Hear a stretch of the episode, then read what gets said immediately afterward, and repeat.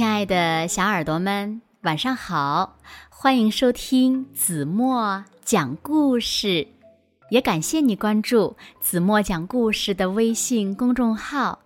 我是每天晚上为小朋友们讲故事的子墨姐姐。今天呀，子墨要为小朋友们讲的故事呢，名字叫做《送甜蜜的叶仙子》。小耳朵准备好了吗？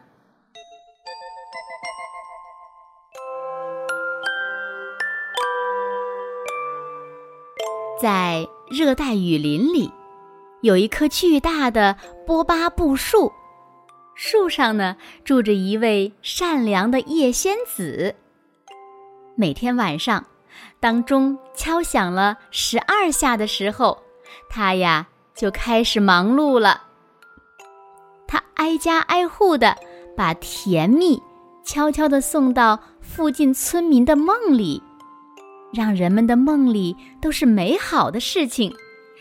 这样，当人们第二天醒来的时候呢，都会有一份好心情。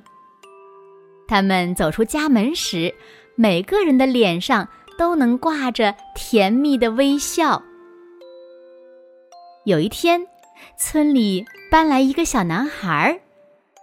晚上，叶仙子像往常一样给人们送去甜蜜。当然了，她也把甜蜜送到了小男孩的梦里。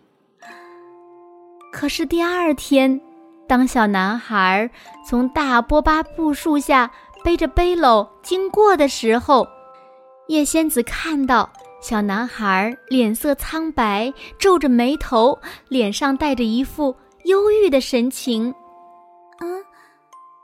不对呀，我明明把甜蜜放到他梦里了呀。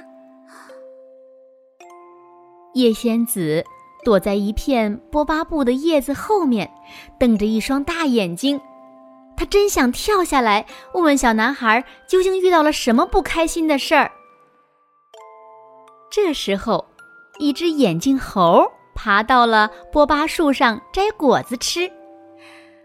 波巴树的果子呢，也叫猴面包，它像足球一样大，甘甜多汁，是小猴子呀最喜欢吃的食物了。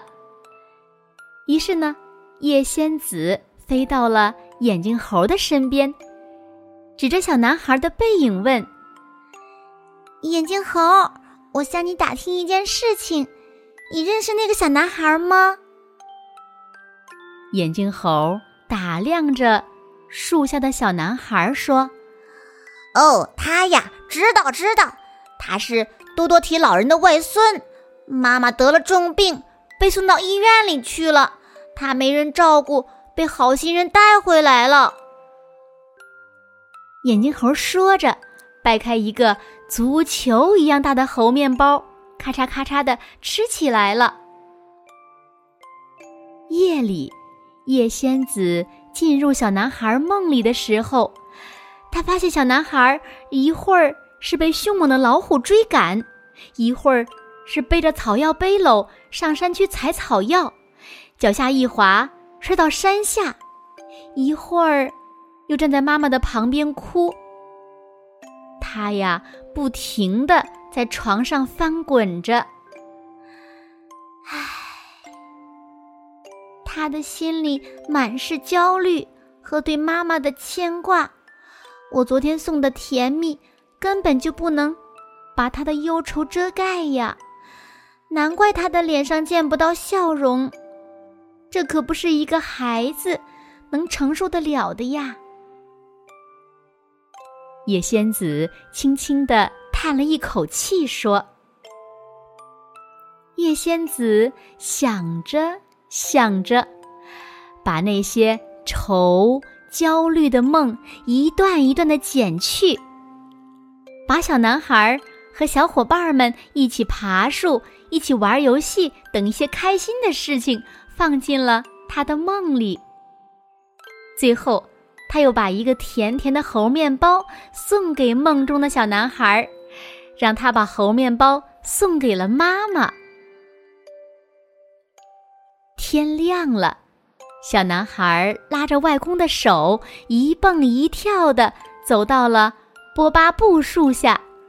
他的小脸儿红扑扑的，一边走一边仰着头和外公说：“外公，我昨天晚上梦到一个小仙子给我送了一个猴面包，我把猴面包送给了妈妈。妈妈吃完以后，她的病就好了。妈妈说过两天就会来接我的。”外公捋着胡子说：“嗯，有小仙子帮忙，妈妈的病肯定能好。你呀，就放心吧。”嗯。于是，小小男孩大声的喊道：“谢谢猴面包，谢谢叶仙子。”躲在树后面的小仙子听了，微笑着。盖上一片树叶，美美的睡着了。好了，亲爱的小耳朵们，今天的故事呀，子墨就为大家讲到这里了。那小朋友们，你想做一个什么样的美梦呢？快快留言告诉子墨姐姐吧，说不定呀，一会儿闭上眼睛。你们就能梦到了呢。叶仙子会不会给你们送去甜蜜的美梦呢？这可不一定哦。好了，今天就到这里了。明天晚上八点半，子墨依然会在这里用一个好听的故事等你回来哦。你一定会回来的，对吗？那如果小朋友们喜欢听子墨讲的故事，也不要忘了在文末点亮再看和赞，给子墨加油和鼓励哦。那如果时间允许的话，当然也希望小朋友们能点看一下文中出现的小广告，点开就可以了。因为呀，你们的每一次点击，腾讯后台都会给子墨一个小小的奖励，是作为子墨每天辛苦为小朋友们讲故事的奖励哦。谢谢你们了。那现在睡觉时间到了，请小朋友们轻轻的闭上眼睛，一起进入甜蜜的梦乡啦。